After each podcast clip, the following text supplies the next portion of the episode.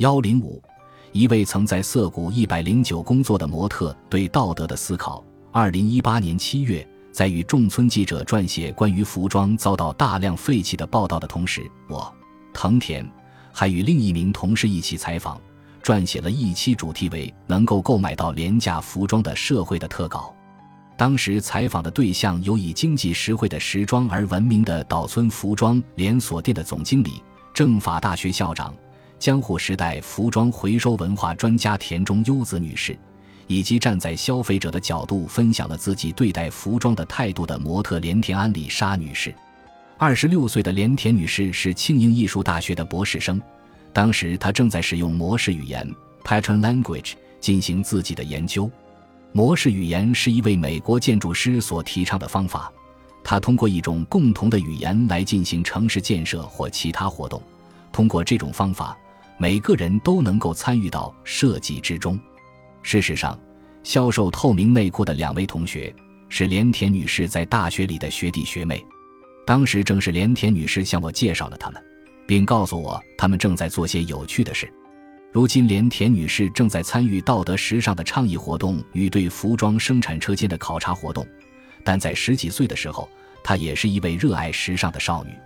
她曾在涩谷一百零九工作过一段时间。工作内容是担任杂志模特，同时参与服装的销售与策划。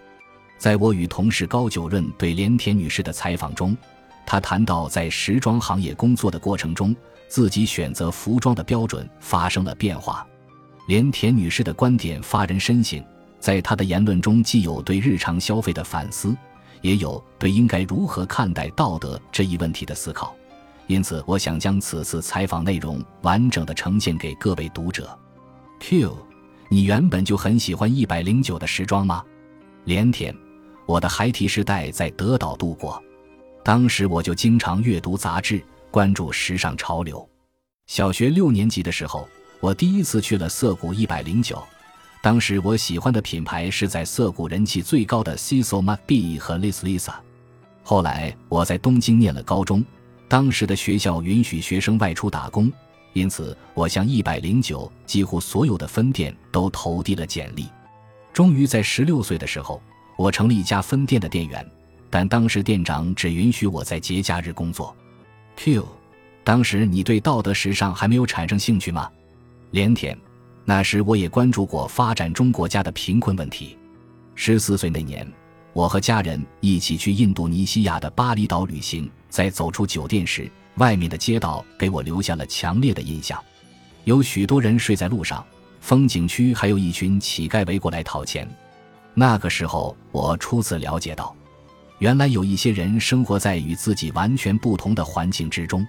后来在高中课堂上，我接触到了“公平贸易”这个词汇，我想知道服装领域是否也存在公平贸易，并在查找资料后，了解到了 People Tree 这个品牌。所以在一百零九工作的前期，我就对公平贸易产生了兴趣。不过当时我只将它当做可供学习的内容，却没想过要践行它，并把它当做时尚去享受。在这一过程中，我渐渐感受到店内服装设计的理念似乎存在一些问题。Q，你是通过什么事情产生了这样的感受？连田，我们的品牌在中国开设有自己的工厂。那里主要生产使用牛仔布的服装，面料和制法都相当讲究。当时的价格虽然也很便宜，但没有便宜到现在这种程度。我记得当时的 T 恤一件还能卖到四九百日元。而到了二零零八年，也正好是我开始工作的那一年，国外的快消时尚品牌开始登陆并风靡日本。与此同时，情况也发生了变化。在二零零九年、二零一零年的时候。我开始在店里听到顾客谈论说：“这件衣服真可爱。”刚才那家店里有款式差不多的，还更便宜呢。类似这样的对话出现的相当频繁，有时甚至一天能听到个五次。差不多就是从那时候起，我们开始讨论：要是店里的衣服再不降价，就要卖不出去了。因此，我们更换了面料，服装价格也随之下降。二零一一年前后，我开始参与公司的策划工作。当时除了策划原创版型外，我还开始负责采购工作。需要采购的既有面料，也有服装本身。中国或韩国的批发市场上都有大量样品，而我的工作就是从中挑选出我认为符合潮流、能够畅销的款式，继而向工厂下单。在那里，我还见到过一百零九其他分店的员工。我们会在同一个地方查看服装，有时也会购买同一款式的服装，最后把它们分别贴上标签，挂在自己的店里。所以，当时如果你去逛一百零九不同的分店，有可能看到相同款式的服装。当时我真切地感受到，服装的生产方式已经发生了改变。我认为服装的价格必须降低，由自己从零开始生产服装的做法已经不划算了。我们有必要对服装进行采购。Q，可是站在消费者的角度来说，能用便宜的价格买到可爱的衣服。也不算是一件坏事，连田女士，您怎么看待这一点呢？连田，站在消费者的角度来说，我自然乐于看到这种现象，既能用便宜的价格买到可爱的衣服，还能做各种不同款式的搭配。然而那个时候，我开始感到自己被淹没在数量庞大的服装中，内心也产生了一丝厌烦。当时我给一家杂志社当模特。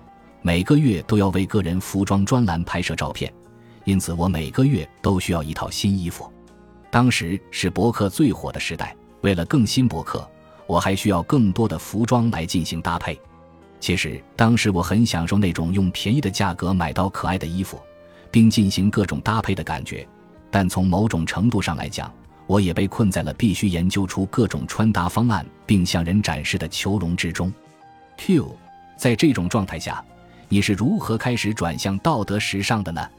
连田，当时为了工作而采购服装时，我看到批发市场上有许多服装和面料，却看不到他们的生产者，因此在我心中浮现出疑问：这些服装和面料来自哪里？又是由谁所生产制造？我原本的感觉是，只要用电子邮件将设计好的服装版型发给工厂，没过多久，成品就会发送过来。我甚至感受不到这些服装是人工生产的。在拉纳广场事件发生以前，我根本不知道是什么人在什么样的环境下生产服装。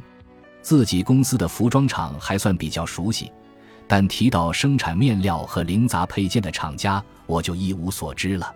即使不是做店员，而是从事策划工作时，我也从未见到过那些在生产服装第一线的人。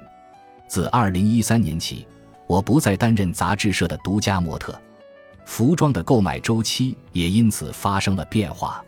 我不必每天研究不同的穿搭，不用购买那么多服装，因此也就不必再特地去买那些廉价服装了。此外，我也不再介意每天穿相同的衣服。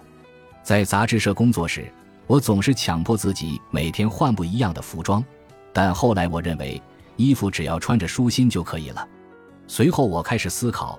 究竟什么样的服装才能穿得最舒服？我不认为服装便宜就好，也不觉得符合潮流就能令人舒心。我的观点是，能让顾客了解到服装的生产背景，让顾客看到生产者们热情工作的一面，或是生产过程中没有给环境造成负担，这样的企业生产出来的才是令人舒心的服装。上高中时，我参加过一个项目。它的内容是与菲律宾的贫困女工共同生产商品。当时我只觉得自己是在支援发展中国家为社会做贡献，将公平贸易当成了用来学习的知识点。但后来我逐渐意识到，它更是一种与自身行为高度一致的工作和生活方式。换句话说，我曾经认为公平贸易与道德时尚是一种支援或贡献，然而它们并非是我们爱做就做。不爱做就不做的那种可选项，而是与我们的生活息息相关的事物。它们既关乎我们生活中的各种问题，也关乎这些问题的解决办法。Q，连田女士，您如今正在致力于对道德时尚的推广，那么您是如何定义“道德”这一词的？连田，ethical 一词直译过来就是伦理的、道德的。一般来说。它指的是在生产过程中尽可能减少对环境产生的影响，以及对劳动环境、人权和动物权益的关心。不过，不同的人关注的重点也截然不同。有些人着重关注企业是否保障动物福利，有些人更关注企业的材料在生产过程中是否节约水资源，还有一些人关注企业能否为生产合作伙伴提供长期稳定的工作。我个人关注的不仅是生产，还有消费，以及商品从生产到最后被废弃的这一整个过程。在这个过程中，我们能够意识到是否会为自己的选择而感到自豪。想要确保自己所购买的所有商品都满足公平贸易的条件固然很难，但我认为选择商品时还是需要兼顾合适的理由，例如购买后能否长期使用，或是不想再用时能否对其进行妥善处理。Q，我们应当如何看待快消时尚？连田，我曾经也在快消时装店里购买过服装，但现在已经不再买了，因为那里没有我想要的商品。不过，我并不认为快消时尚与道德时尚一定是相互对立的。事实上，我甚至觉得快消时尚的生产模式正在朝着能够顾及自然环境与人权的方向发展。不过，我确实认为低价产品、高速轮换这一经营模式已经对顾客的行为产生了影响。我不能断言这种现象是快消时尚所导致的，但消费者依然需要暂时停下脚步，仔细思考。如果能够做到这点，我认为将会有很大可能促使各大品牌改变经营方向。Q，要怎样才能改变消费者的态度？连田，简单来说，我认为消费者要停下脚步思考的是我真正需要的商品是什么，我在为谁付费等问题。另外，生活在如今的信息化社会中。我们总是能够接触到某个品牌的工作环境存在问题，许多服装遭到了废弃等各种各样的信息。因此，我希望消费者不要闭目塞听，而要主动在互联网上深入挖掘，尝试着去购买一些对自己更有意义的商品。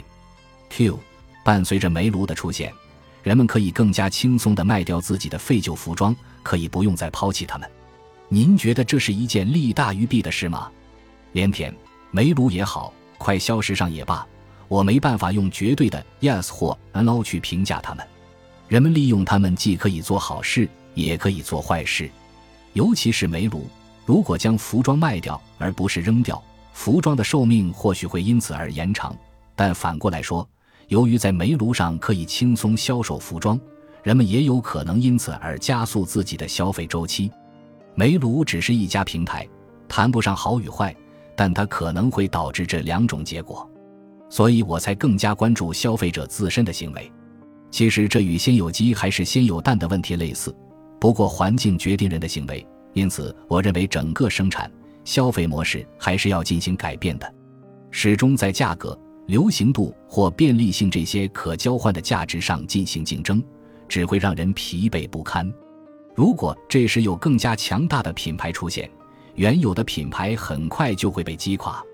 与此相比，我认为基于道德时尚所生产的服装是独一无二、很有竞争力的。